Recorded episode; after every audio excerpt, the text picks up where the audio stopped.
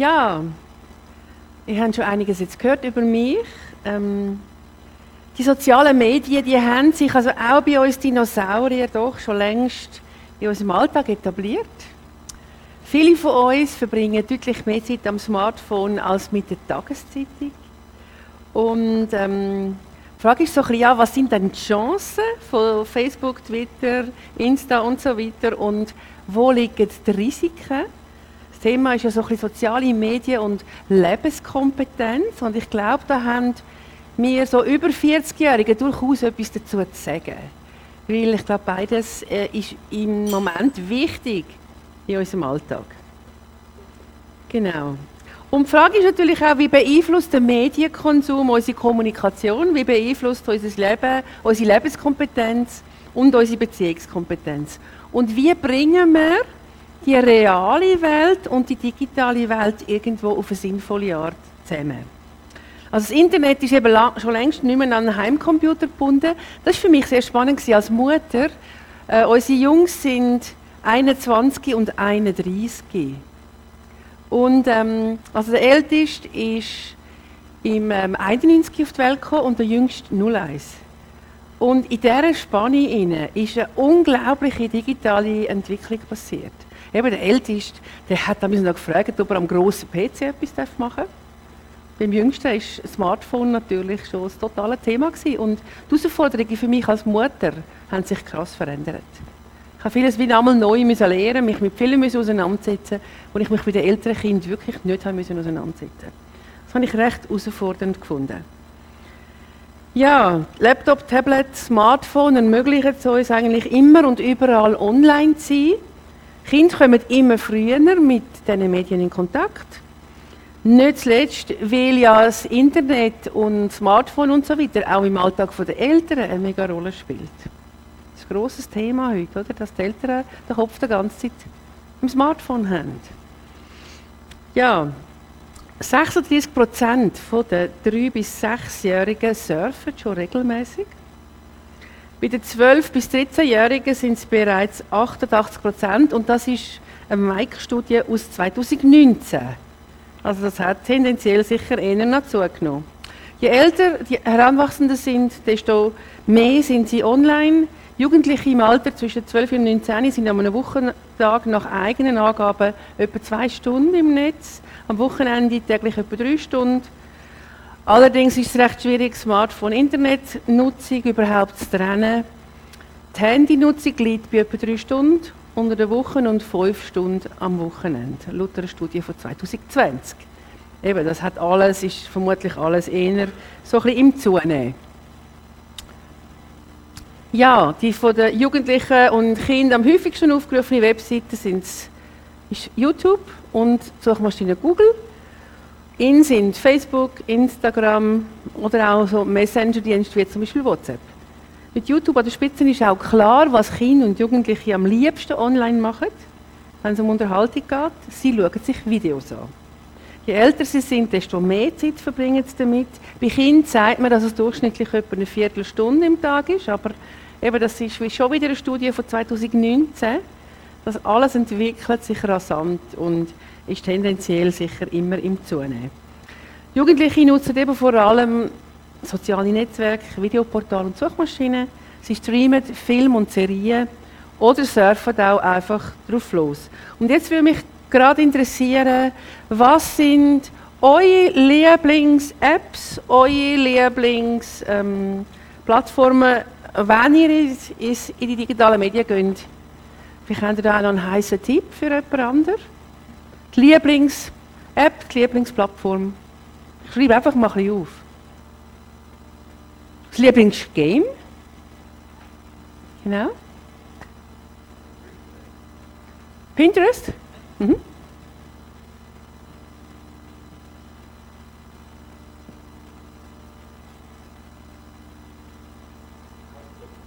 Outlook?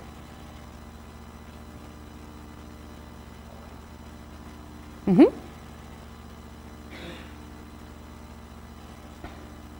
Also ich bin zum Beispiel viel auf WhatsApp. Finde ich zum Austauschen von Kurznachrichten super. Du noch etwas? Signal? Irgendein cooles Game? Oder gamet da gar niemand? Wie, Solitär? Jasse? Die Jungen? Was gamen ihr? Nicht. Sie trauen es nicht sagen. Also Minecraft zum Beispiel hat mein Sohn sehr leidenschaftlich gamet. Und natürlich, also eines meiner Lieblingsgames ist natürlich der Super Mario, das habe sogar ich noch gemacht früher. Das tönt auch schon ziemlich ötzi-mässig. Sonst noch, sonst noch spannende App, eine spannende Plattform. 20 Minuten.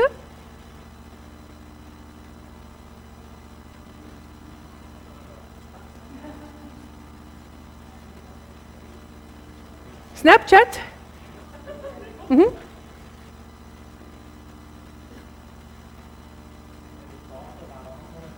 Mhm.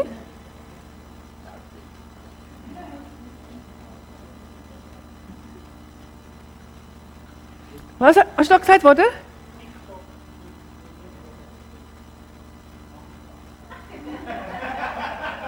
Und jemand hat noch mal etwas gesagt. Das haben, das haben wir schon. SBB? Das Bibel-App? Mhm.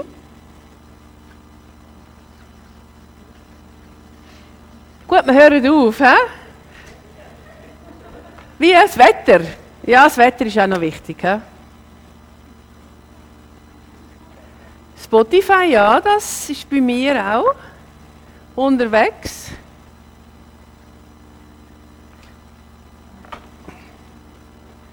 Genau. Danke vielmals.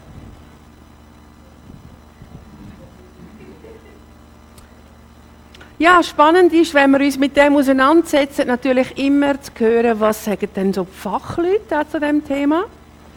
Und ähm, ich möchte ein bisschen anfangen, jetzt vielleicht mit einem kritischen Aspekt auf, oder kritischen Blick auf die sozialen Medien. Ähm, wir merken ja alle, dass wir recht herausgefordert sind mit allem, was auf uns einprasselt. Ich zumindest merke das immer wieder. Und ähm, ich finde es sehr spannend, dass Fachleute zum Beispiel sagen, dass Smartphones eigentlich ein Stück weit unser Hirn überfordern. Der Neurobiologe Martin Korte, er ist Professor in der Abteilung Zelluläre Neurobiologie und er untersucht so Grundlagen von Lernen, Gedächtnis und Vergessen. Eben, das ist so ab 50 wird das sowieso spannend. Und vor allem das mit dem Vergessen, oder? Dann hast du der Speicher ist einfach überfüllt. Er sagt in einem Interview mit der Augsburger Zeitung vom Juli 2019, sagt er, wenn der Mensch große Informationsmengen soll verarbeiten soll, dann schaltet sein Hirn gerne mal auf Abwehr. Vielleicht kennt ihr den Reflex, dass man innerlich wie auf Abwehr schaltet. Auch bei Sachen, wo ich manchmal denke, das müsste mich eigentlich interessieren. Aber so, es gibt so einen Reflex in mir. Also Datenflut im Internet, sagt er, ähm, fördert ein Stück weit die Denkblockade. Ähm, und er ratet dazu, dass wir mehr wissen, wie wir im eigenen Gedächtnis abspeichern statt uns einfach aufs Internet zu verlassen. Er schreibt, das Gehirn ist zwar hoch anpassungsfähig im Laufe unseres Lebens, Menschen können sehr viel lernen. Ich glaube aber, dass wir einen Übergangszustand erleben, in dem wir lernen müssen, mit den neuen Technologien umzugehen. Im Moment sehe ich, sehe ich Belege dafür, dass wir die digitalen Medien so einsetzen, dass wir unserem Gehirn keinen Gefallen tun. Eine Sache ist, dass wir zu viel Wissen auslagern und nicht mehr selbst versuchen, Wissen abzuspeichern. Ich kann ja alles googeln.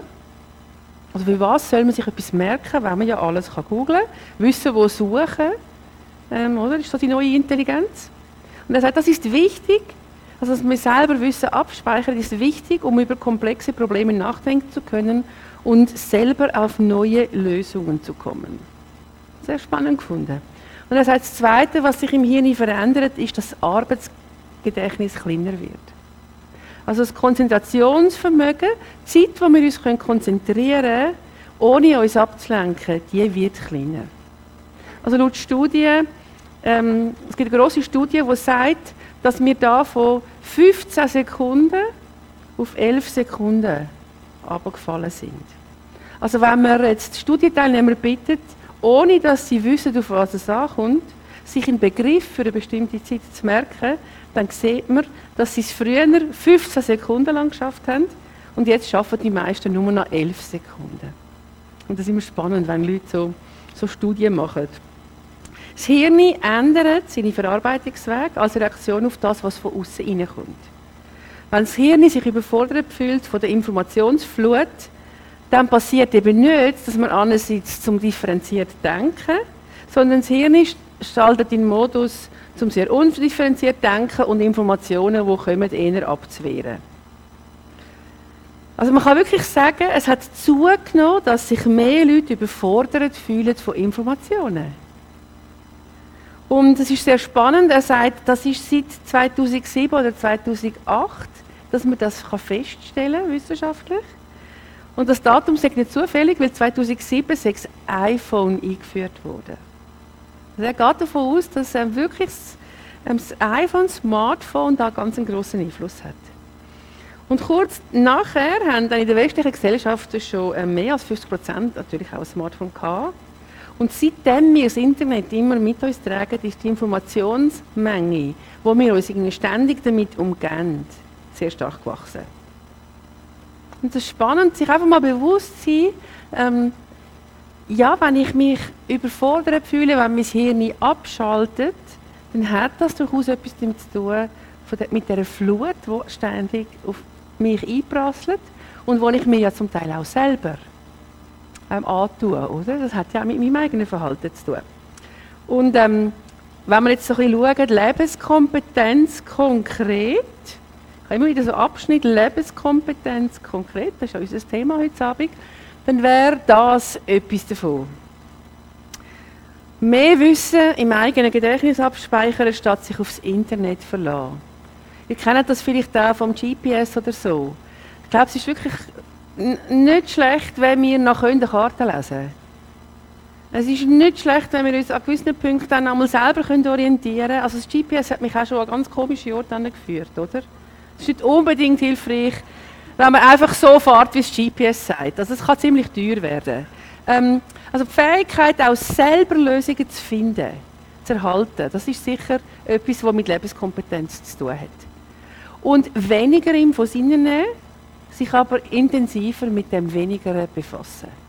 Das wäre auch so etwas, wo, man könnte sagen, das hat etwas mit Lebenskompetenz zu tun. Jetzt, das ist so ein bisschen, ähm, vielleicht so ein bisschen auf Erwachsenenebene. Die Frage ist ja auch, wenn wir jetzt Kinder anschauen, ja, was hat sich dann bei den Kindern verändert? Was sind auch die Herausforderungen, wo Eltern damit konfrontiert sind? Klar ist, Games und Apps üben ganz eine grosse Faszination auf uns alle aus die einen noch ein weniger, keine Ahnung, aber also ein cooles Game, eine coole App, die macht auch mit mir etwas, oder? Obwohl ich jetzt nicht ähm, von der Generation komme, die schon quasi mit dem Smartphone auf die Welt gekommen ist.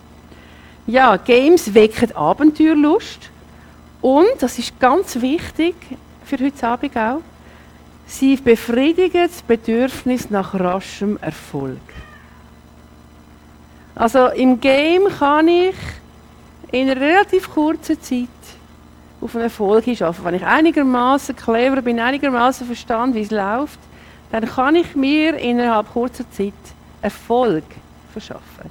Kommt natürlich immer darauf an, mit wem ich game und so, oder? Ähm, aber das kann ich ein Stückchen steuern. Also in sozialen Netzwerken erfahren nicht nur die Jugendlichen Anerkennung und soziale Zugehörigkeit, und viele Online-Anbieter entwickeln auch laufend raffinierte Belohnungssysteme, zum Nutzer am Ball halten und Suchtpotenzial steigt mit dem. Also ich glaube, wichtig ist, dass wenn wir die digitale Welt anschauen, dass wir uns bewusst sind, da hat es hohe finanzielle Interessen drin. Du hast vorher auch schon ein paar Zahlen genannt, oder, wie das verkauft wird. Ähm, also da wird viel Geld gemacht und es wird clever geschafft, also, da sitzen Profis. Es sind nicht irgendwelche Anfänger, die da etwas machen, sondern ähm, das alles ist sehr, sehr raffiniert gemacht und dafür, dafür angelegt, uns am Bildschirm zu halten. Da wird viel dafür investiert. Wenn wir jetzt schauen, wie sind dann Zugriff? 2019 hat man täglich etwa 96 Mal auf ähm, Smartphone zugegriffen. Weil man sich befragt hat, wie viele haben die Leute ihr Smartphone in den Fingern.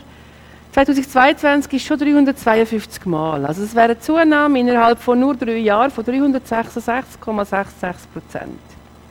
Einfach das Smartphone, das immer in der Nähe ist und wo man sofort in der Hand hat. Und jetzt ist natürlich so ein bisschen die Frage, ja, ähm, wie verbreitet ist denn jetzt ähm, Online-Sucht unter Kindern und, Jugendlichen? Das ist ja auch so ein Thema, das da einfach irgendwo dazugehört. Und eine problematische Mediennutzung haben laut Suchtmonitoring Schweiz 2015 rund 7,4 Prozent der 15- bis 19-Jährigen aufgewiesen. Ähm, sind die jungen Leute, die da ganz ein besonders hohes Risiko haben. Aber ich bin überzeugt, dass auch das eben zugenommen hat. Es ist immer wieder spannend, wenn man dann nach ein paar Jahren neue Studien anschaut. Und ich glaube auch, dass, dass es sich noch mehr auf alle Altersgruppen verteilt hat. Also wirklich ein, quasi ein, ein, ein Umgang mit digitalen Medien, wo man wie merkt, das beeinträchtigt eigentlich. Der Alltag beeinträchtigt auch die Leistungsfähigkeit. Es gibt so eine Studie, EU Kids Online ähm, in der Schweiz. Da haben 14 Prozent der 11-, 12-Jährigen, 38 Prozent der 13-, 14-Jährigen und 49 Prozent der 15-, 16-Jährigen bestätigt, dass die digitale Welt in ihrem Leben mindestens eine negative Konsequenz hat. Und in erster Linie sagen sie, Familie, Freunde und Hausaufgaben kommen zu kurz. Und darüber hinaus entsteht Langeweile während Offline-Zeiten oder es gibt Streit wegen zu häufigem Surfen. Also ich glaube, wer Kind hier hat, der kennt wahrscheinlich den Streit, den es geben kann, um, um die Frage, wie lange dürfen Kinder und Teenager online sein.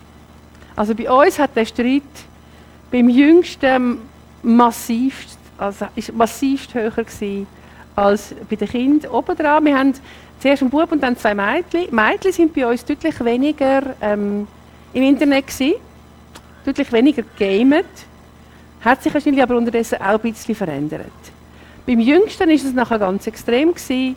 Mit dem habe ich wirklich, ich würde sagen, manche Stunden gestritten um die Frage, ähm, wie viel Gaming-Zeiten das er zu gut hat.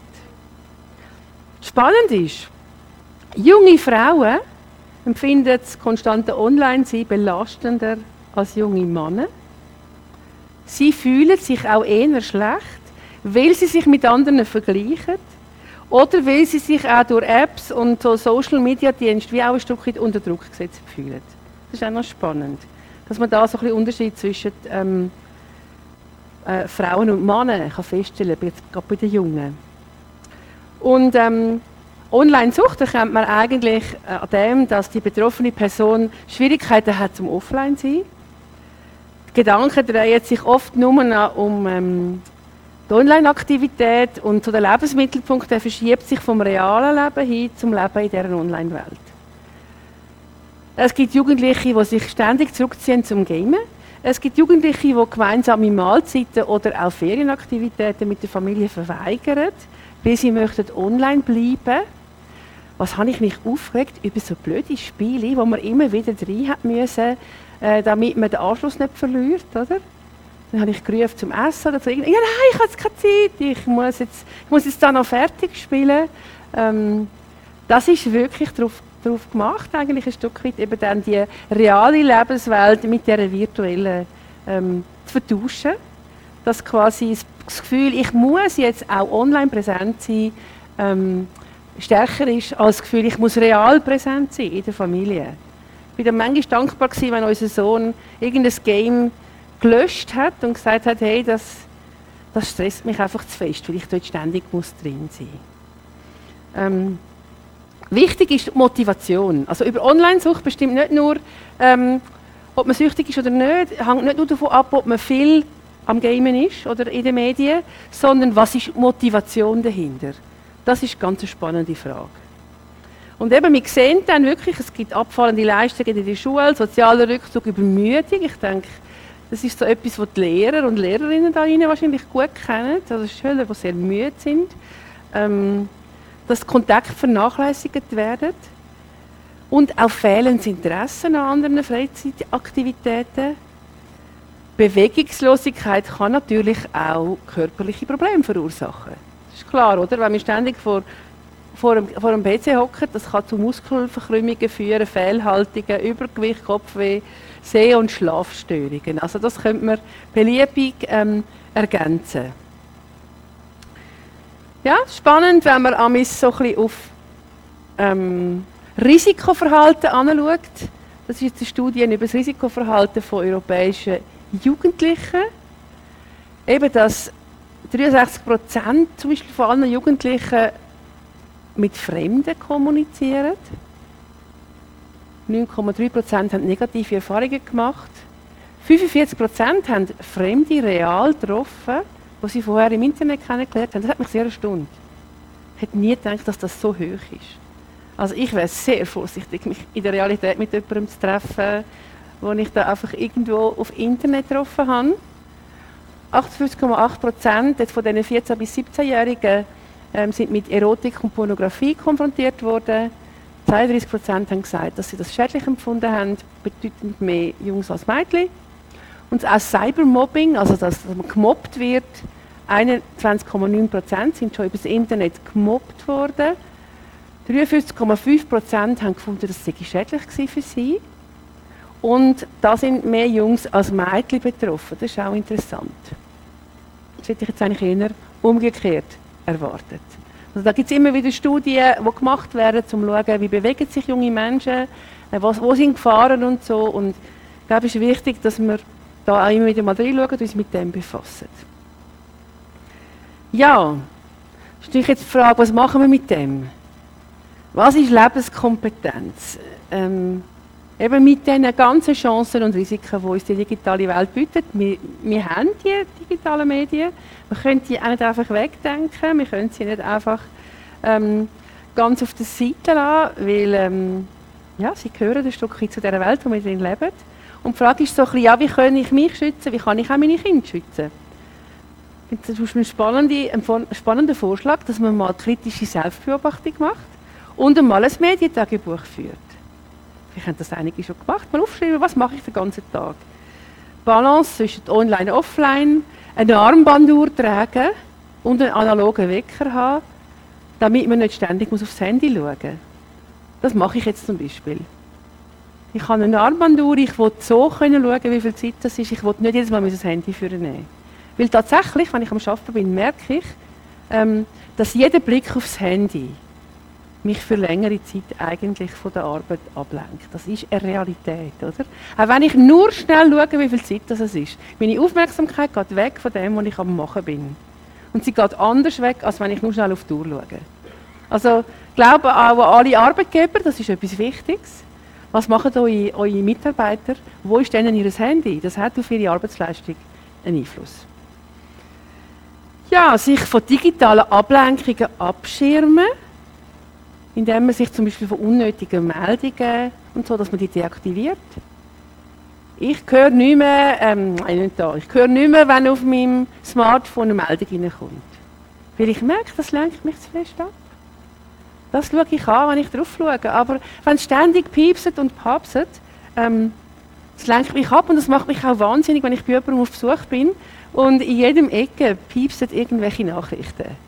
Das macht das Leben einfach stressig ähm, dass wir uns selber auch abschirmen von gewissen Sachen. Es gibt auch immer wieder mal, dass ich irgendeine App lösche, weil ich merke, nein, das, das ist nicht gut, das nimmt zu viel Raum ein in meinem Leben. Und dass wir auch frühzeitig Hilfe suchen. Frühzeitig Hilfe suchen, wenn wir bei uns selber das Gefühl haben, es ist irgendetwas nicht mehr gut oder auch bei unseren Kindern. Wenn der Beruf vernachlässigt wird, die Schule vernachlässigt wird oder eben auch ein Zugssymptom auftauchen wie Nervosität, Ängste oder Depressionen.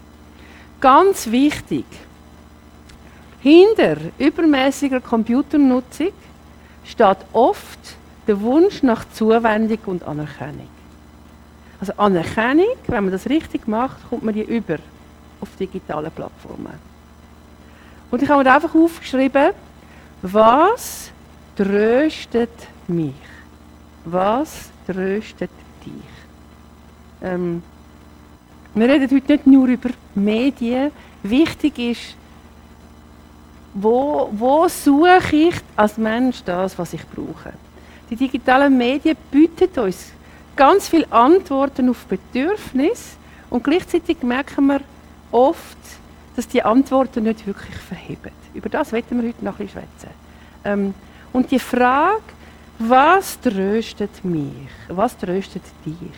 Weil wenn man mit Fachleuten redet, ob man jetzt über Online-Sucht redet, über Pornografiesucht und so weiter, oft geht es letztlich um ungute Gefühle, Stress, den man versucht zu bearbeiten, Frust, den man versucht ähm, zu bearbeiten. Und die tiefe Frage, was tröstet mich, kommt immer wieder. Was tröstet unsere Kinder? Ähm, was suchen wir, wenn wir ähm, online sind? Was suchen wir? Das ist eine Frage, die auch Jesus damit immer wieder gestellt hat. Was willst du von mir? Was suchst du? Ähm, und ich glaube, es ist eine gute Frage, auch wenn wir in den digitalen Medien unterwegs sind. Ich kann mich fragen, was suche ich jetzt? Warum bin ich da? Warum bin ich da, wo ich bin? Warum habe ich das auf meinem Handy, was ich drauf habe? Lebenskompetenz. Das Handy eben nicht brauchen, wenn man sich auf eine Aufgabe muss konzentrieren muss. Ich habe gemerkt, auch beim Arbeiten, ich muss es wirklich zumachen und weglegen, dass es gar nicht da liegt, dass es mich gar nicht einladet, zum drauf zu schauen. Benachrichtigungen eben ausschalten, zeitintensive App löschen. So spannend, 28% der jungen Leute setzen sich online Zeitlimiten, aber es ist sehr schwierig, sie einzuhalten. Also meine, meine, meine Facebook-App hat mich zum Beispiel immer wieder, ich habe dann gesagt, ja, ich will 30 Minuten im Tag im Facebook sein. Und dann kommt so eine nette Meldung, du, du hast 30 Minuten auf Facebook verbracht. Und ich denke, ach, nur noch schnell ein bisschen mehr. Also jetzt bei mir nützt das nicht wahnsinnig viel. Ich muss schon ein bisschen ähm, bessere Maßnahmen einführen. Lebenskompetenz 2. Den Bezug zur Realität behalten. Also es ist offensichtlich, dass es dramatische Folgen kann haben, wenn wir längerfristig mehr Zeit in digitalen Traumwelten verbringen als in der Realität. Gerade die starken Reize und die Erfolg, also Belohnung, wo ähm, digitale Medien mit unserem Hirn, in unserem Hirn auslösen, ähm, die können dazu führen, dass wir der Realität ausweichen, weil in der Realität das Belohnungssystem im Hirn weniger stark stimuliert wird und weil die Realität einfach mehr von uns fordert als die digitale Welt. Also ich habe das sehr schmerzhaft erlebt mit unserem Jüngsten. Er, er ist wirklich, würde ich sagen, eine Zeit lang gamesüchtig gewesen. Hat ganz extrem reagiert aufs Internet, ist sehr gerne dort gewesen. Und schon sehr, recht früh, wenn ich ihm zum Beispiel, als er 8 oder 10 war, oder ja, vielleicht 12, so in dieser Phase, wenn ich ihm gesagt habe, du komm, wir gehen in den Zoo. Komm, wir gehen in Zürich Zoo. Und er hat gesagt, keine Lust. Das ist langweilig. Ich habe manchmal gebrüllt. Ich musste sagen, da wird das, was ich machen mit meinem Kind, so konkurrenziert, oder? Warum hat er nicht mit mir in Zürich Zoo? Der Zürich Zoo stimuliert ähm, das Belohnungszentrum im Hirn deutlich weniger als ein ausgeklügeltes Game. Ähm, unser Jüngster hat das ADS und auch das, der, am Computer hat er sich können konzentrieren, oder? hat die Sucht bei ihm auch verstärkt.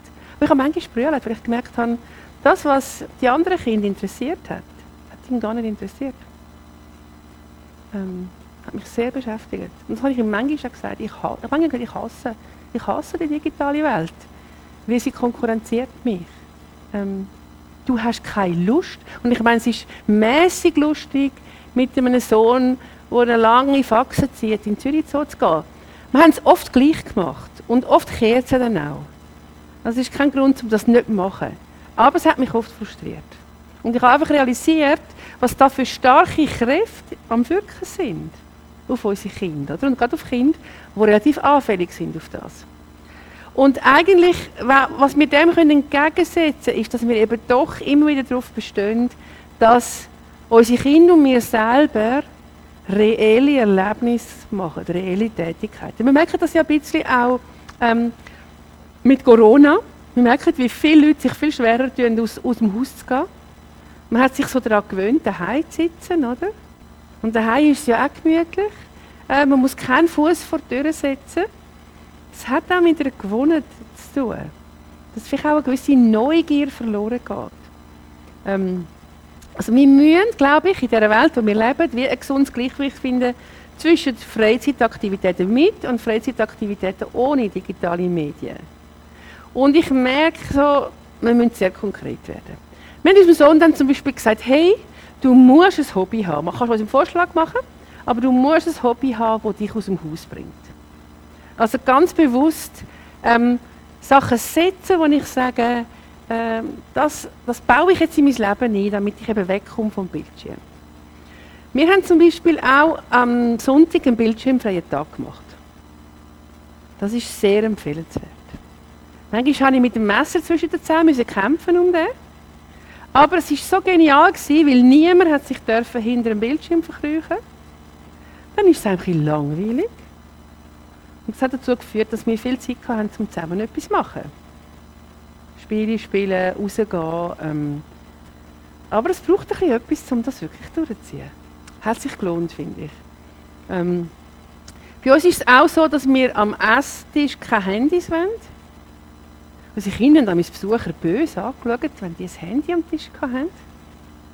Ähm, und ich glaube auch, dass es wirklich eine sinnvolle Regelung ist, dass man am Abend das Handy an einem öffentlichen Ort parkiert, und zwar gerade alle. Dass wir keine Handys in unseren Schlafzimmern haben. Ähm, dass wir einfach wie ähm, ganz bewusst ähm, sagen, zum Beispiel nachts soll eine Zeit der Ruhe sein wo, wo ich gar nicht verleitet werde, um jetzt nur noch schnell zu schauen, was dort läuft. Und da ist unser Vorbild wichtig und ich glaube gerade auch die gemeinsamen Mahlzeiten, das ist etwas, ähm, wo wir heute wirklich darum kämpfen sollen. Das ist so etwas Bedeutsames, ähm, gemeinsame Mahlzeiten zu haben, wo man sich in die Augen schaut und miteinander reden kann. Das hat für mich etwas mit Lebenskompetenz zu tun. Und vielleicht kann es auch sein, dass wir wie merken, äh, wir, müssen, wir müssen sogar ähm, noch etwas Größeres planen. Vielleicht tun wir uns einen Garten zu, damit wir raus müssen. Und so weiter. Also wir müssen uns auch manchmal selber überlisten. Uns irgendwelche Sachen zutun. Ähm, die einen Leute haben sich während Corona einen Hund zugetan, dass sie rauskommen. Ähm, einfach, dass wir überlegen, haben wir genug Sachen in unserem Leben, die uns immer wieder vor dem Bildschirm auch locken, wo wir wie verbindlich etwas machen. Ähm, Jungschi, Pfadi, zusammen in einem sozialen Projekt mitschaffen ich glaube, wir müssen wie so Pflöcke einschlagen in unserem Leben, damit wir ähm, ein gesundes Gleichgewicht finden zwischen der digitalen Welt und dem Leben eben in der realen Welt. Kennt vielleicht das Bild vom Glas? Je mehr Gutes in dem Glas ist, je mehr wo lebt, desto weniger anders hat Platz. Das ist eigentlich ganz einfach. Ähm, die Frage ist immer, was fühle ich ein? Und wenn ich genug Realität einfüllen, dann findet nachher auch ähm, die digitale Welt und alle Angebote von dort wirklich ihren Platz. Ja, und also bei Welcome to Reality ist vielleicht ja auch, ich habe mal eine Karte getroffen oder eine Karte gesehen, wo drauf gestanden ist, dieser Tag könnte Spuren von Müssen enthalten. Also nicht von Nüssen, sondern von Müssen. Und ähm, ich habe gemerkt, es ist wichtig, dass wir viel Zeit auch mit realen Tätigkeiten verbringen, damit unsere Bereitschaft auch erhalten bleibt, uns zu investieren. Jeder Tag hat auch etwas mit Müssen zu tun. Jeder Tag macht nicht immer nur Spaß. Ähm, Im Internet kann ich mich schnell weiterklicken, wenn ich es langweilig finde. In der Realität ist das nicht immer gegeben und das hilft uns. Ähm, uns immer wieder daran zu gewöhnen, dass jeder Tag auch äh, mit Leistung zu tun hat, dass wir nicht immer alles, was wir machen, gerne machen. Ich weiss nicht, ob ihr das wisst. Ähm, Es ist heute wirklich schwierig, sagen ganz viele Lehrbetriebe, viele Lehrmeister sagen, es ist sehr schwierig, mit jungen Leuten zu arbeiten. Viele Universitäten sagen, wir haben so viele Studenten, die man echt nicht brauchen kann die sofort abhängen, wo, sobald sie keine Lust haben, kannst du nichts mehr mit ihnen anfangen. Das hat mit unserem Medienkonsum zu tun. Und damit, dass wir uns zu wenig in der realen Welt ähm, bewegen. Also, das Internet belohnt schnell, wenn man ein weiss, wie man es machen muss. Es stimuliert stark und tut damit unser Belohnungszentrum im Hirn verwöhnen. Ähm, und dagegen hilft nur, dass wir uns immer wieder entwöhnen oder entverwöhnen. In reellen Tätigkeiten, Ausdauer, Durchhaltevermögen trainieren, schon bei den kleinen Kindern, trainieren bei euren Kindern Durchhaltevermögen, räumen ihnen nicht alle Steine aus dem Weg. Das macht lebensunfähig. Oder? Wir haben zu viele Kinder, die sind dermaßen nie mehr frustriert worden, dass sie mit Frustrationen nicht umgehen können. Meine Tochter ist Kindergärtnerin. Das ist eine rechte Arbeit, weil so viele Kinder aus ihrem, aus ihrem Familienleben nicht Kompetenzen mitbringen, mit Frustration umzugehen. Oder mit etwas umzugehen, was man jetzt nicht so lustig findet und nicht so spannend findet. Also da können wir alle etwas dafür machen, dass es in Zukunft noch möglich ist, Menschen auszubilden und die nicht alle davonlaufen, sobald es keinen Spaß mehr macht. Ähm, also, dass wir wie reelle Tätigkeiten auch ausüben, auch mit den Kindern zusammen oder auch miteinander und durch das auch Befriedigung erleben, was es bringt, wenn man auf etwas hinschafft, wenn man durchhebt, sich gemeinsam anstrengt und dann auch miteinander feiert, wenn man Erfolg hat, oder? Ich bin schon auf dem Bauernhof aufgewachsen. Und jeden Tag Äpfel ablesen, naja, da ist in Ostindien aufgewachsen. Ähm, bei schönem Wetter geht es ja noch. Aber beim Wüstenwetter. Der schönste Moment an einem Tag ist, wenn es die Ferienzeit ist und alle den Haras nehmen und man drauf sitzt und miteinander wie feiert, dass man jetzt da einen Haufen gemacht hat, der gar nicht immer Spaß macht. Oder wenn man dann das selber gemacht Most trinkt. Also das Feiern vom Durchheben und von dem, was dabei rausschaut. Das sind ja, sollen eben auch Beziehungserfahrungen sein. Und die sind ganz wichtig. Also eben Verwöhnung, ich im Zentrum, ich bin der Held. Wenn ich ein, ein Computerspiel spiele, dann kann ich der Held sein da drin. Und vielleicht bin ich das in meinem Alltag nicht. Blöd ist einfach, wenn ich gar nicht mehr leben kann, wenn ich nicht der Held bin. Oder alle stehen auf mich. Ich poste immer die Sachen, die viele Leute liken. Ähm, ja, der Alltag ist manchmal einfach nicht so. Und willkommen in der Realität. Ja, wichtig, glaube ich, ist da drin. Eben, weil ich erzählt habe von meinem Sohn. Ich kann nichts mit meinem Sohn machen, wo sein Belohnungszentrum mehr triggert als ein Game. Das kann ich vergessen. Aber was ich dieser ganzen Sache entgegensetzen kann, ist Präsenz und Beziehung. Beziehung ist Schlüsselwort, oder? Schlüsselwort, das gibt, ähm, das kann es letztlich in dem Sinne nicht geben.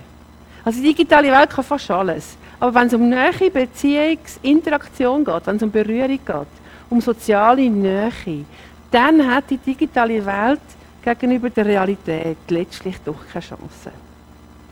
Also wir sind als Menschen, Gott sei Dank, im tiefsten von unserem Design her darauf gemacht, ganzheitlich mit allen Sinnen erlebte und gelebte Begegnung zu erleben. Also ich habe wie gemerkt, auch bei meinem Jüngsten, ich muss dem Game, der Gamesucht Beziehung entgegensetzen.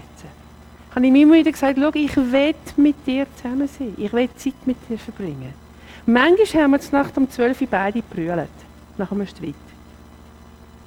Aber dann ist plötzlich an der Weihnacht ein Schocke unter einem Baum gelegen für mich. Und mein Sohn schreibt, Mama, du bist ganz etwas wichtiger in meinem Leben, auch wenn wir so viel Streit haben. Ich weiß, dass du es gut meinst mit mir und dass du etwas dazu beiträgst, dass mein Leben gelingt. Also, Immer wieder zu sagen, schau, ich suche Beziehung zu dir und ich werde nicht aufgeben. Ich werde dich nicht im Computer überlassen. Ich will Beziehung zu dir. Und ich weiß, dass du Beziehung brauchst. Ich habe etwas zu geben, was der Computer nicht geben kann. Das ist ganz, ganz etwas Wichtiges. Unterdessen ist er 21 und entwickelt sich zu einem flotten jungen Mann. Ähm, es hat sich mehr als gelohnt. Auch wenn es Zeiten gibt, wenn ich gedacht habe, keine Ahnung, wie das rauskommt. Aber Beziehung, das Ringen um Beziehung, ist das, was mir ähm, schwierige Tendenzen jetzt mit, im Zusammenhang mit dem Internet entgegensetzen. Wir sind auf echte Begegnungen programmiert, wir brauchen das. Ähm, alles andere kann nicht Speak sein, aber wir sind gemacht, um echte Begegnungen zu haben. Ja, und jetzt vielleicht ganz kurz, es ist Abend, wir müssen schauen, dass wir nicht einschlafen. Ähm, genau, vielleicht ganz kurz, so ein links und rechts, kurzer Austausch. Ähm, was, was ist euch bis jetzt geblieben? Wenn ihr jetzt kurz überlegt, was ihr jetzt gehört habt, ganz kurz, fünf Minuten, was ist euch jetzt geblieben? Was ist euch wichtig geworden? Was ist euch aufgefallen?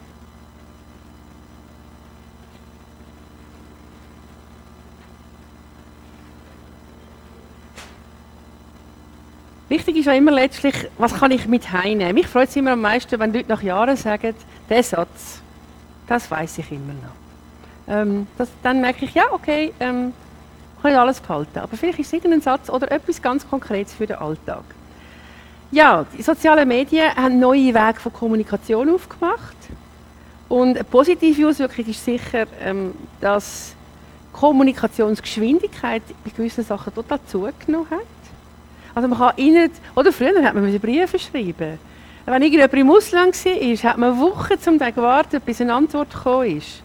Es geht heute alles viel schneller. Ich schätze es, dass ich gewisse Sachen auch über WhatsApp ganz schnell so pragmatisch kann lösen kann. Oder? Ich komme dann und dann an, Stand steht, und dann kommt die Antwort, ja, ich komme dich holen, und damit ist das schon erledigt. Das ist genial. Ähm, in einem Wimpernschlag, oder, sind Sachen erledigt. Auch Vertreter von Kulturen kommen zusammen. Oder eben, wir können mit irgendjemandem in Kontakt sein, der in Australien lebt. Wir haben Verwandte in Kanada. Es ist so viel einfacher geworden. Ähm, Menschen können sich treffen, die sich vorher nicht haben können treffen Ein Nachteil ist aber auch, ähm, dass manchmal man das Gefühl hat, die Seele der Kommunikation geht ein bisschen verloren. Also gerade wenn es ein bisschen um mehr geht. Die Geschwindigkeit ist erhöht worden, aber die Zuverlässigkeit hat zum Teil auch ein bisschen gelitten. Wir wissen unterdessen auch, wir müssen ein bisschen schauen, ähm, immer die Frage, über was schicke ich auch vertrauliche Informationen, wo kommen die an, muss ja nicht paranoid sein, aber mir ist völlig klar, dass vieles, was ich teile mit anderen, nicht wirklich vertraulich ist. Oder? Das interessiert, ich gehe immer davon aus, dass es das meiste von dem, was ich teile, nicht sehr interessant ist für einen Nachrichtendienst oder für irgendjemand. Aber ich, ich lebe schon mit dem Gefühl, dass längst nicht mehr alles so privat ist, ähm, wie es das früher war. Spannend ist aber auch, ähm, Studien zeigen, dass Menschen durch eine einfache Kommunikation auch immer fühler werden. Also, Ebenso statt Erfahrungen zu sammeln, bleibt man lieber ein bisschen daheim. Man hat gar nicht mehr so Interesse daran, Leute persönlich zu treffen. Und ähm, die Chancen auf gute, sinnvolle Gespräche nehmen dann auch ab. Also mir fällt einfach auf, ähm, ich reise viel, ich bin viel im Zug unterwegs. Und also wirklich, wenn die Leute noch merken, dass man eine Grüße sagt, ist, ist ja schon gut, oder? Also, dass die Lust, reelle Begegnungen zu haben. Also, wenn ich ohne Handy unterwegs bin, dann habe ich viel mehr Interesse, in Interaktion zu gehen mit anderen Leuten. Und ich glaube, da haben wir schon auch etwas verloren. Auch an Begegnungen. Ähm, die Menschen gewöhnen sich auch daran, allein zu sein. Und das vermindert die Kreativität und tut auch Denkfähigkeit beeinträchtigen. Also das, wenn ich nur noch mit meinen eigenen Gedanken bin, kommt da, kommen da wie auch keine Anregungen rein. Klar, ich kann dann sagen, das Handy gibt mir Anregungen, aber das Handy gibt mir andere Anregungen als, als eine 1 zu 1 Begegnung. Also Kommunikation, Qualität, die leidet schon so ein bisschen. Ähm, Und wenn man jetzt so den Kommunikationswissenschaftler zuschaut, dann sagen die, dass von Angesicht zu Angesicht miteinander reden, einander in die Augen schauen, ist eigentlich der wichtigste Aspekt von Kommunikation und das hat an Bedeutung verloren. Und spannend ist, ähm, dass da die Medienwissenschaftlerin, die ich ähm, gelesen habe, das ist so aus dem T-Education Magazine, ein Artikel, die sagt, dass Wildkommunikation an Bedeutung verliert, führt das auch zu einem Verfall von der moralischen Werte in einer Gesellschaft. Das ist ganz interessant. Da muss man ein bisschen nachdenken. Das liegt nicht einfach so auf der Hand. Ähm, also Gefühle sind alle so abstrakt worden. Die Aufmerksamkeit gegenüber realen Sachen nimmt ab. Ähm, und das führt auch dazu, dass ähm, moralische Werte wie ein Stück an Bedeutung verlieren. Vielleicht auch, weil jeder in seiner eigenen Welt lebt. Ähm, jeder macht sich seine Welt und die Interaktion findet gar nicht mehr statt. Und das heißt, man macht sich auch weniger Gedanken, ja, wie funktioniert ein gutes Zusammenleben? Was braucht der andere? Wir sind fest fokussiert auf uns selber. Und das führt dazu, dass wir andere nicht mehr wahrnehmen und dass es auch gar nicht mehr so wichtig ist, was andere Menschen brauchen. Und das hat mit dem moralischen Empfinden etwas zu tun. Wir müssen immer schneller kommunizieren und ähm, wir können es nicht einfach ignorieren. Das ist zum Teil auch einfach so. Und wenn wir innerhalb von guten Grenzen auch die sozialen Medien nutzen, sind sie ein Segen, kann uns zu einer schnelleren Kommunikation führen. Und auf der anderen Seite, wenn wir nur noch ähm, Medien konsumieren, dann wird das Herz von der Kommunikation zerbrochen. Also das Herz, das Menschliche, ähm, das geht ein Stück weit verloren. Sich einfühlen, sich Gedanken machen, das stelle ich auch fest in meinem Alltag.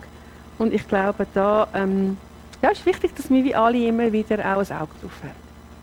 Handy weglegen, den Leuten in die Augen schauen, schauen, was brauchen die Menschen. Ähm, eben auch, auch die, die, oder die Ruhelosigkeit, das kann ja auch äh, mit unseren moralischen Grundsätzen etwas machen. Also wir sind immer unter Stress, wir sind uns gewöhnt, dass alles schnell geht. Und jetzt plötzlich ähm, bin ich auf dem Bahnhof und jemand vor mir ist so langsam. Gehbehindert. Und ich merke manchmal, wie in mir die Ungeduld kommt. Und ich denke, mach doch mal ein vorwärts.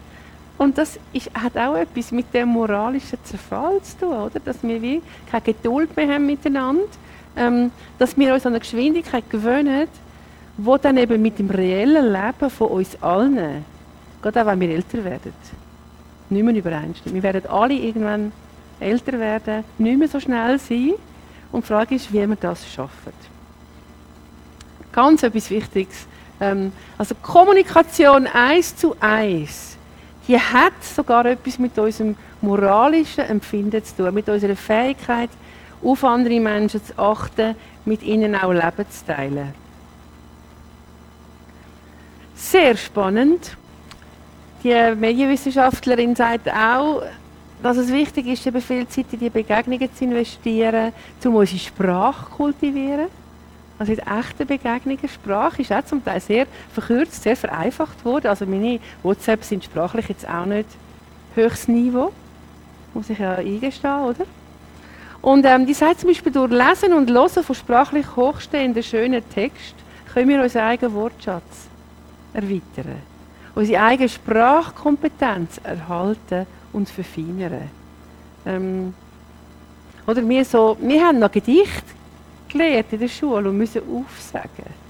Und ich glaube, wir müssen schon ein bisschen aufpassen, dass wir irgendwie unserer Sprache noch ein bisschen Sorge haben. Und dass sich die nicht nur darauf beschränken, hey, gehen wir Kino. Ähm, Mann. Ja, also, da können wir alle etwas dafür machen, dass unsere Sprache nicht verrot und mit der Sprache verrot auch der Umgang miteinander. Also Sprache und, und Behavior.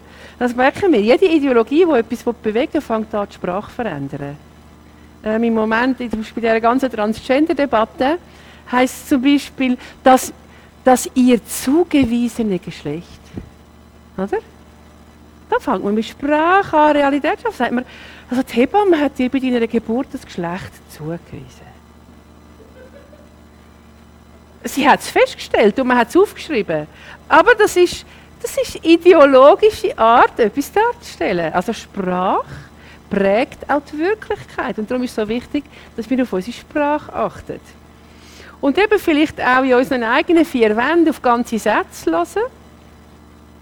Schauen und auf eine gepflegte Sprache achten, auch wenn wir in einer Wege zusammen wohnen, sagen, hey, wir wollen da innen eine Sprache pflegen, die uns gut tut, die auch unserem Menschsein entspricht, auch unserer Würde als Mensch und nicht nur noch, ey, gib mir mal und ey, machst mal. Ähm, das hat etwas auch auf unser Selbstwert und auf unsere Wahrnehmung von uns und anderen zu tun. Ähm, also wenn andere sagen, ey, ey, bring mir mal, dann fühle ich mich nicht wahnsinnig wertschätzt. Ähm, ganz etwas Wichtiges. Also, dass wir auch darauf schauen oder auch bewusst wieder einmal eine Karte schreiben, einen Brief schreiben. Einfach auch so als Übung. Ähm, vielleicht einen Liebesbrief schreiben von Hand. Ähm, ja, das, ich glaube, das tut uns gut, das tut unsere Lebenskompetenz erhöhen. Also, dass wir darauf schauen, was läuft, was machen wir selber, was machen auch unsere Kinder, auch im Internet. Ähm, und dazu schauen wir jetzt gerade ein kurzes Video, wo wir so im Zusammenhang mit, mit Prävention irgendwann in Auftrag gegeben haben. Das ICF-Team hat uns das Video gemacht. Ich habe gedacht, ich will euch das schnell zeigen. Auch so ein bisschen als Abwechslung.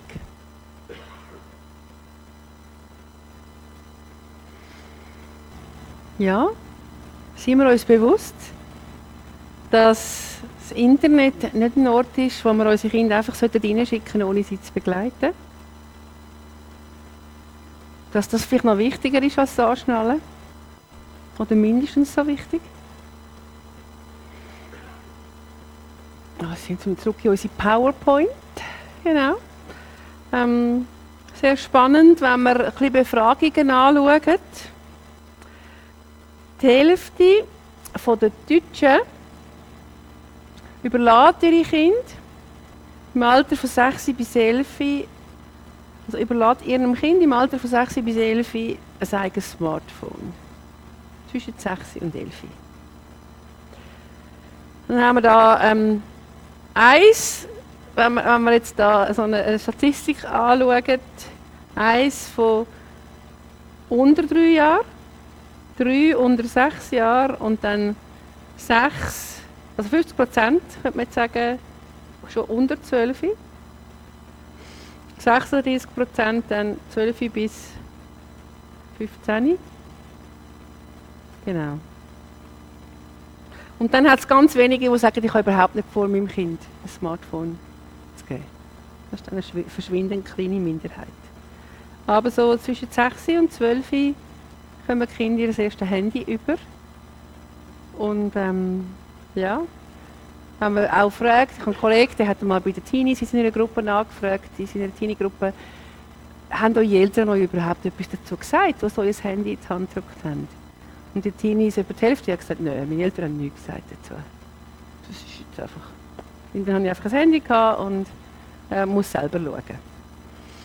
Ja, das ist problematisch. So ein, ein Fachgebiet von mir, auch beim Arbeiten, ist das ganze Thema, wie kann man Kinder vor Pornografie schützen. Ich habe zudem auch eine Broschüre mitgebracht, die liegt draussen. Und ich, und ich sehr dankbar bin, wenn ihr das auch weitergebt an Eltern, weil ich glaube, das ist ein ganz wichtiges Thema heute. Ähm, Pornografie ist omnipräsent und eben mit dem, dass Kinder ein Handy haben oder auch von ihren Kollegen das Handy ausgelehnt bekommen, ähm, ist natürlich einfach eine Realität. Konsumenten werden immer jünger. Mehr als die Hälfte der 11- bis 13-Jährigen hat ähm, schon solche Filme und Bilder gesehen. Auch das ähm, und laufend oben ab die Altersgrenzen, also es wird nicht besser. Ähm, etwa die Hälfte der 14- bis 17-jährigen Jungs konsumiert mehrmals wöchentlich, die einen sogar ähm, 21% täglich. Bei den Mädchen ist die Zahl tiefer, aber auch das hat sich unterdessen wieder recht verändert. Das habe ich jetzt da Zahlen von 2017, dort war es bei 10 Prozent. Das ist und hat unterdessen stark zugenommen. Eben, manchmal muss man dann wieder so ein bisschen längere Zeiträume abwarten, bis neueste Studien wieder rauskommen, die das über eine längere Zeit beobachtet haben. Aber man weiß ja zum Beispiel auch während Corona hat das extrem zugenommen, weil auch ganz viele Kinder noch mehr am Handy überlagen sind, noch mehr im Internet überlagen sind und sich dann natürlich die Anbieter auch ähm, schamlos zunutze gemacht haben. Also es ist eine Riesenindustrie, es ist eigentlich, könnte man sagen, Zeug vom 21. Jahrhundert mit ähm, gravierenden Auswirkungen. Der Gerhard Hüther, der Hirnforscher, sagt, ähm, Pornografie ist für Kinder und Teenager na, na, einfach na extrem problematisch, weil wir zwischen 11 und 14 zum Beispiel am intensivsten lernen. Das ist eine Zeit, wo das Hirn sich ganz stark entwickelt, wo Kinder sehr wissbegierig sind. Ähm, Pornografie prägt besonders stark, wenn es emotional also zugeht, wenn die Emotionen stark triggert werden wenn es die erste Erfahrung ist im Kontakt mit dem Thema oder eben auch in verletzlichen Phasen der Entwicklung. Und das ist eindeutig, gerade auch zum Beispiel die Pubertät. Das ist eine ganz verletzliche Phase, wo vieles im Umbruch ist.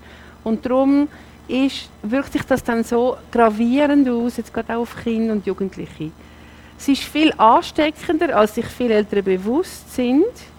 Und die starke Wirkung, die das hat auf Kind, beruht auch darauf, dass Schock und, oder Angst oder Ekel eigentlich wie den Suchtcharakter eben verstärken.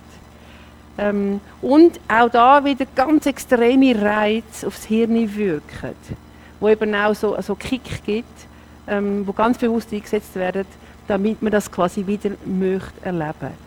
Aber ich finde noch spannend, viele Eltern denken, ja, Kind findet das sicher abstoßend und schauen das nicht. Aber eben gerade, dass etwas abstoßend ist, auch dass es Angst macht, ähm, kann auch dazu führen, dass das Kind das wieder schauen will. Also zum Beispiel unsere Kinder haben, wenn sie in einem Film etwas gesehen das ihnen Angst gemacht hat, dann haben sie oft den Film so lange wieder geschaut, bis es ihnen keine Angst mehr macht. Also wie, wie nochmal zurückgehen an den Ort. Und das ist eigentlich das ganz Fatale, wo auch extrem ausgenutzt wird. Also auch da setzt es wieder zum Teil eben, dass das Belohnungszentrum wird aktiviert, wo vor der Gründung auch wie ähm, eben der Kick auslöst, wo das Kind das wieder erleben. Und man weiß auch, dass auch das oft ähm, eine Suche nach Trost ist, nach, nach Überwindung von Langweil, nach Zuwendung. Viele Kinder sind heute auch sehr allein. Ähm, und da wäre auch wieder Beziehung wirklich das Gegenmittel. Und die tragische Folge ist, dass die Seele von Mädchen und Buben immer mehr abstumpft, auch durch die starken Kick, oder? weil man sich gewöhnt ist, dass immer auf einem eingeschlagen wird, ähm, auch aufs Hirn eingeschlagen wird, dann führt das auch zu einer Abstumpfung. Also es braucht eigentlich immer mehr, damit man überhaupt noch etwas wahrnimmt, damit überhaupt wieder das gleiche Belohnungszentrum genug getriggert wird. Und da tut man sich eigentlich eben auch ähm, tut man die wie abstumpfen und die Liebesfähigkeit verkümmert. Also Pornografie programmiert die innere Lernlandschaft falsch bei allen, bei Kindern und Erwachsenen. Schamgrenzen werden abgerissen. Scham ist etwas, das uns schützt. Scham ist nicht etwas, was wir uns abgewöhnen müssen. Scham schützt etwas Privates davor, schützt auch unsere Würde davor, einfach abgerissen zu werden. Ähm, Scham schützt auch die Sexualität davor, ähm, dass sie missbraucht wird, dass, sie, dass der Mensch als Objekt wahrgenommen wird. Also Scham ist etwas Gutes und die wird da eigentlich ständig abgetrampelt. Also Schamgrenzen werden abgerissen. Es findet eigentlich ständig ein Übergriff statt, ein digitaler. Und auch Gewalt wird zunehmend als normal empfunden. Und wir merken, wie in vielen Medien das zum Teil auch einfach so ein bisschen in homöopathischen Dosen einfließt. Aber auch das macht etwas mit uns. Also es ist wichtig, dass wir wissen, die innere Lernlandschaft von uns allen wird einfach falsch programmiert. Von Kindern noch mehr, weil dort ist noch viel mehr im Aufbau. Aber es macht mit uns allen etwas, damit wir uns keine Illusionen machen. Kinder haben gesagt, ja, ich bin die Bilder nicht mehr losgeworden. Ähm, und ein, ein Kind, viele im Kopf sind auch in die Schule weitergegangen. Ja, wir müssen uns nicht wundern, wenn sich die Kinder in der Schule nicht mehr konzentrieren können. Sie sind besetzt von Bildern, wo sie damit nicht schlag kommen. Und ähm, ein anderes Kind hat gesagt, die, die, die Filme sind der perfekte Deckel auf den Topf von meinen Bedürfnissen. Jetzt sind wir wieder bei der Frage, was suchst du? Was brauchst du? Was tröstet dich? Ähm, Da wird ein falscher Deckel auf Bedürfnis aufgesetzt. Ähm, ein Zwölfjähriger sagt, ich habe mich plötzlich stark gefühlt, lebendig, ich habe Abenteuer erlebt und nie mehr langweil. Mit der Zeit habe ich reale Abenteuer gar nicht mehr gesucht. Oder also das völlige Abdriften. Oder es, jemand anderes, der sagt, die Bilder haben mir eine riesige Angst gemacht. Also wenn, wenn, wenn das das ist, dann wollte ich nie eine Liebesbeziehung haben. Das ist so eine andere Seite, oder? Sehr traurig ist, weil sie eben wieder in Beziehungslosigkeit hineinführt. Und das Kind schildert die, die Sachen. Als Kind fehlt ihnen die Sprache für etwas, wo sie völlig überflutet und wo sie auch als sehr verwirrend erleben. Und nur 4% der Kinder reden mit ihren Eltern über das. Also wir als Erwachsene müssen eine Brücke bauen, damit Kinder mit uns über das reden. Es kommt nicht einfach von selber, weil das Kind schämt sich, wenn es auf so etwas stößt. Viele Kinder stoßen darauf, obwohl sie das gar nicht suchen und sind dann total verwirrt. Ich habe euch noch ein anderes Buch mitgebracht. Einfach mal anklicken. Das ist ein Buch, das man mit Kindern ab 8 anschauen kann, wo es darum geht, wie können sie damit umgehen, wenn ihnen Bilder oder Filme oder so zugeschickt werden, wo sie merken, die sind nicht gut. Das ist eigentlich wie ein Präventionsbuch, wo man sehr früh schon mit Kindern in das Thema hineingehen eben ohne, dass jetzt zu stark auf Pornografie oder so eingegangen wird, sondern mehr ähm, klickt nicht alles an, überlegt dir und auch bis mit deinen Eltern im Gespräch. Und dass wir als Eltern können im Gespräch sein mit den Kindern und sie auch wissen, sie dürfen zu uns kommen und wir helfen ihnen. Weil die Wahrnehmung vom Kind fängt sich an zu verändern. Sie leben dann mit so einer geheimen Welt in ihrem Kopf und Eltern berichten zum Beispiel, dass ihre, ihre Tochter oder ihr Sohn emotional nicht mehr, nicht mehr ansprechbar ist. Also man das Gefühl hat, er ist immer so ein abwesend nicht mehr erreichbar. Wenn man nachfragt, kommen keine Antworten. Ähm, und dass wir da wach sind und wir merken, da geht, da geht das Kind so zu. Ähm, und die Kinder sind dann auch oft froh, wenn, wenn es auskommt. Irgendwie sind sie erleichtert, weil dann kommen sie auch Hilfe über. Und es ist mega wichtig, dass wir als Erwachsene sensibel sind auf das Thema und das auch proaktiv ansprechen. Das Kind wie merkt, wir wissen, was da abgeht. Wir wissen, dass Filme umgehen, wo du vielleicht gar nicht hast wollen anklicken ähm, und wir wollen dir gerne helfen. Das Kind wie merkt, meine Eltern gehen nicht aus allen Wolken, sondern sie wissen, das ist eine Realität, das kann passieren und ich darf kommen, sie wollen mir helfen. Das ist, da müssen wir als Erwachsene wirklich eine Basis schaffen und früher auch Kind auf das ansprechen. Idealerweise auch, bevor das passiert. Und das kann man wirklich sehr fein machen, sehr altersgerecht, äh, ohne sie eben zu sexualisieren. Das ist möglich. Ähm, und für das habe ich euch auch Hilfe mitgebracht. Ich habe einiges an Material mitgebracht, auch für den Kinderschutz im Internet. Nehmt das mit, gebt das weiter. Das ist ein ganz wichtiges Thema. Es ist viel einfacher, wenn man präventiv arbeiten kann, als wenn man die Leute nachher muss aus einer Sucht rausrupfen muss. Weil das ist, ist so komplex. Ich glaube, ja, was können wir machen? Was ist Lebenskompetenz in Bezug auf Kind? Ähm, ihr seht da Versorgen, Vorleben, Vorsorgen. Versorgen heisst, den Hunger von meinem Kind ganzheitlich stillen. Der Hunger nach Zuwendung, nach Augenkontakt, nach Zärtlichkeit. Dass wir Trost geben, dass wir Zeit geben, dass wir Beziehung leben. Und wirklich eine gute Familienkultur haben, die offen ist, wo man auch über Sachen reden kann. Dann Vorleben ist klar, unser eigener Umgang mit digitalen Medien, unser eigener Umgang auch mit Pornografie. Ähm, Kinder merken das, Kinder spüren das, sogar wenn man nicht darüber redet. Kinder spüren auch, wie die Familienatmosphäre ist. Ähm, dass wir Kind das Original zeigen, dass wir Kind zu Kenner vom Guten machen, von einem respektvollen Umgang, von Liebe. Ähm, wir sind im Bild von Gott geschaffen als Menschen. Und ähm, das heißt, dass wir wie sensibel werden dafür, wenn Menschen eben nicht so behandelt werden, wenn Menschen die Würde genommen wird und dass wir uns auch Hilfe suchen, auch, hat auch Hilfsangebote in dieser Broschüre drin, dass wir selber uns auf den Weg machen, damit wir unseren Kindern Hilfe sein können. Und dass wir vorsorgen, eben auch nicht denken, ja nein, meinem Kind passiert das schon nicht, ähm, sondern dass wir Beziehung leben, Wert vermitteln, und uns damit befassen, eben, wie können wir Kinder schützen. Dass wir die Brücke bauen zu unseren Kindern. Das ist ganz, ganz etwas Wichtiges. Dass wir offensiv drauf gehen, dass wir ihnen eine, eine, eine Brücke machen und sagen, hey, was beschäftigt dich? Oder es gibt auch Kinder, die erfragen ja nie etwas. Dass wir dann zum Beispiel, wenn wir so ein Kind haben, wo wir denken, ja, wir wissen, in der Schule gehen so Filme um, aber unser Kind weiß nicht über das. Dann habe ich es manchmal auch so gemacht, dass ich zum Beispiel, ähm, wenn das Kind in der Küche auf dem Sofa gesessen ist, dass ich am Tisch gesessen bin und mit meinem Mann über das geredet habe. Oder mit dem älteren Bruder. Er sagt, du, in diesen Schulen gehen so Filme um, oder? Und der, der auf dem Sofa sitzt und einen Comic blättert, der blättert nicht mehr. Der lässt mit, oder? Und ich ganz viele Informationen weitergeben, ohne dass ich das Kind jetzt muss direkt ansprechen muss. Und das Kind merkt, hey, meine Eltern wissen Bescheid. Und zu denen kann ich auch gehen, wenn ich etwas habe. Dass wir da wirklich proaktiv sind und nicht einfach warten. Ja, und vielleicht nicht ein Austausch, aber so ein bisschen einfach die Frage an euch, was hilft euch, die Balance zwischen Online und Offline zu finden? Was hilft euch? Was macht ihr ganz konkret?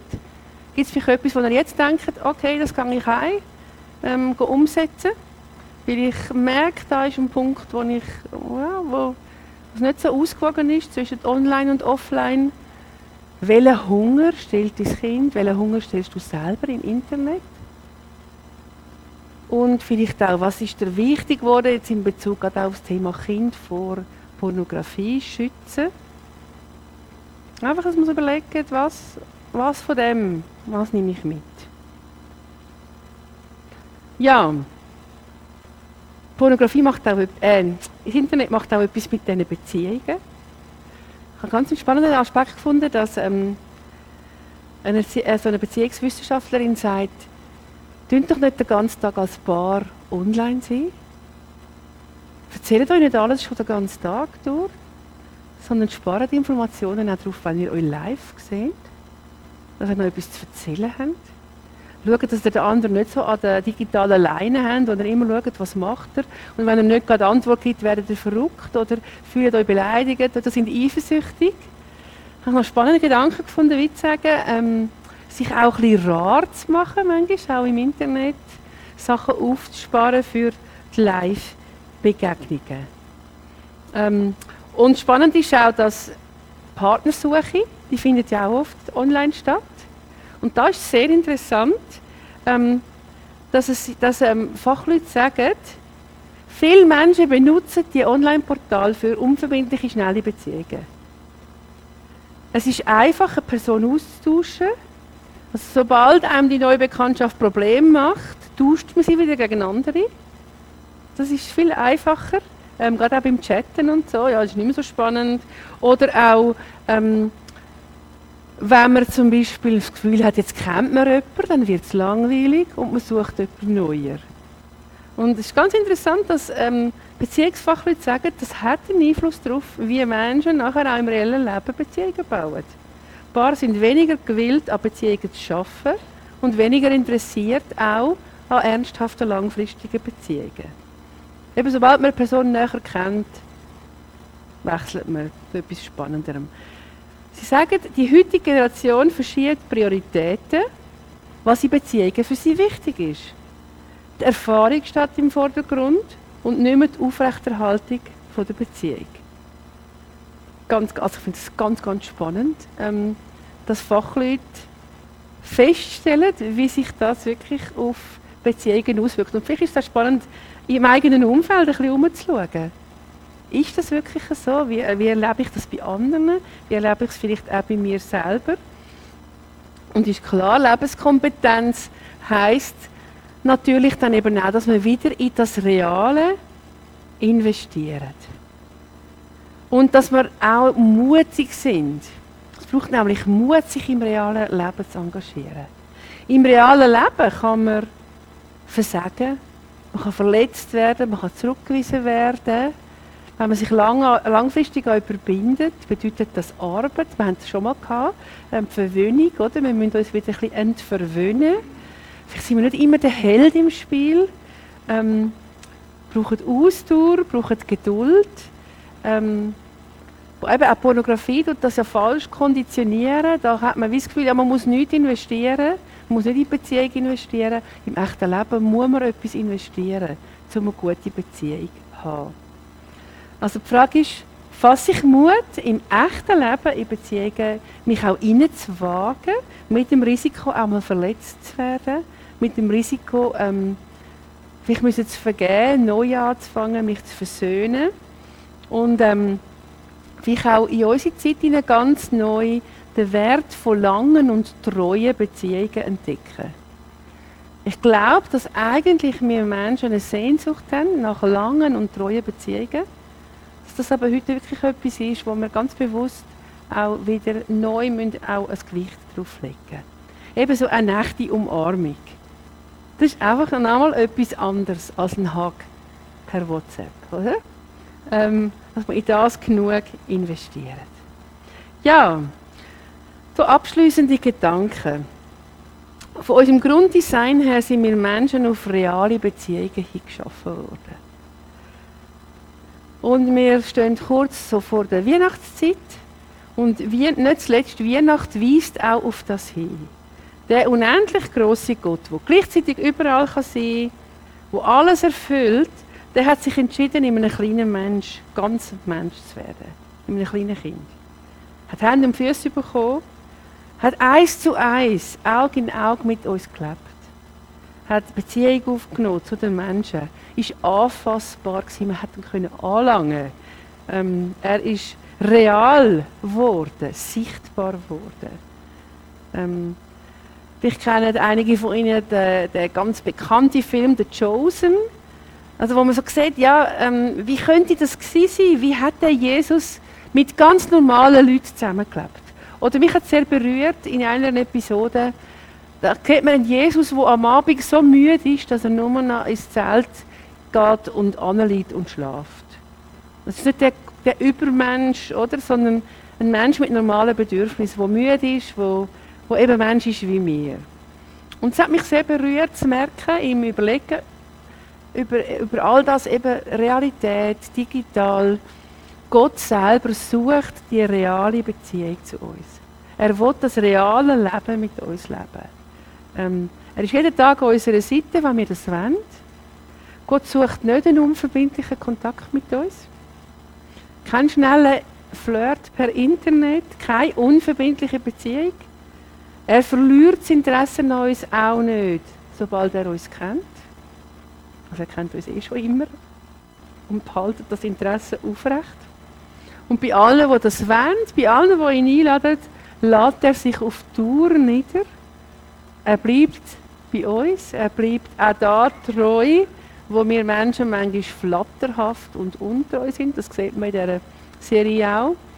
Die Jünger, die Jesus um sich geschart hat, sind zum Teil überhaupt nicht treu gewesen. Man hat sie zum Teil überhaupt nicht brauchen. Er ist dran geblieben. Ähm, und das hat mich sehr berührt. Gott verliert das Interesse an uns nicht. Er bleibt wirklich treu an unserer Seite. Und ich glaube, dass das dem entspricht, auch wie wir geschaffen sind, ähm, dass er da auf unsere tiefste Sehnsucht reagiert, wo wir im Internet nie werden können stillen, gesehen sein, geliebt sein, angenommen sein, als Ebenbild von Gott in einer Würde, äh, wo uns sonst niemand geben kann. Und ähm, das Zitat bewegt mich, lass mich Treue lernen, die der Halt von allem Leben ist. Ich glaube, das Zusammenleben, dass unsere Beziehungen, dass auch der Generationen, das Zusammenleben der Generationen nur über Treue wirklich funktioniert. Ich habe heute Claudia erzählt, meine Mami ist alt und dement. Und Treue ist, dass ich sie auch dann besuche, wenn sie mich nicht mehr kennt. Ich kenne sie immer noch. Ähm, es ist meine Aufgabe, treu zu sein. Und das hat einen Einfluss. Die Leute im Heim, die freuen sich, wenn ich komme. Es ist ein Zeichen davon, dass all die Menschen nicht einfach verlassen sind. Das hat einen Einfluss. Weil sie eigene Kinder schauen, wie wir mit unseren Eltern umgehen. Treue ist etwas, das Generationen umfasst. Es geht nicht ohne. Wir werden es nicht schaffen ohne. Und ähm, Gott bringt uns das, Gott bringt uns die Treue entgegen und wir dürfen sie auch leben. Und ja, das ist für mich ein riesiges Geschenk, dass in allem Digitalen, in allen Herausforderungen, wo wir drin sind und wo auch vieles toll und lässig ist, es Beziehung gibt, es Treue gibt, wo, wo uns herausfordert. Und dass Gott eben auch in dem realen Leben mit all diesen Herausforderungen nicht möchte, dass wir uns vor dem drücken, sondern dass wir uns mutig in das reale Leben hineingehen. Ein Wissen, dass er dabei ist, auch in der digitalen Welt, dass er uns den Weg zeigen ähm, und dass er treu ist an unserer Seite. Und ich habe euch da ähm, Karten mitgebracht von einem, so einem Ehekalender, wo jeder, der möchte, eine mitnehmen eben mit dem Zitat. Und ich möchte da das Kleidruck dann einfach zum Abschluss noch vorlesen. Ich lebe davon, dass einer Ja sagt zu mir, bedingungslos und ohne Vorbehalte. Dass jemand bei mir bleibt, obwohl ich manchmal nicht zum Aushalten bin. Auch mein Ehepartner ist auf dieses Ja angewiesen. Auf dieses Ja, das alles hofft, alles glaubt und allem standhält. Wie es im Hohelied der Liebe heißt. In guten wie in schlechten Tagen. So haben wir es einander versprochen und uns dabei auf eine Liebe berufen, die größer ist als die unsere. Wir sprechen dieses Ja unseren Kindern zu, damit sie sicher aufwachsen, unseren Eltern, damit sie auch im Alter geborgen sind. Es gibt keine Alternative zu diesem Ja, das die Welt zusammenhält. Sagen Sie es immer wieder neu Ja. Und zum Abschluss, lass mich Treue lernen, die der Halt von allem Leben ist. Und mit dem wünsche ich Ihnen auch, euch allen viel Freude einerseits der digitalen Welt, viel Weisheit ähm, zum echten Leben, die echte Begegnung und Treue nicht zu kurz kommen lassen, damit Leben wirklich gelingt ähm, und auch nächste Generationen zu lebenskompetenten Menschen heranwachsen können. Danke vielmals.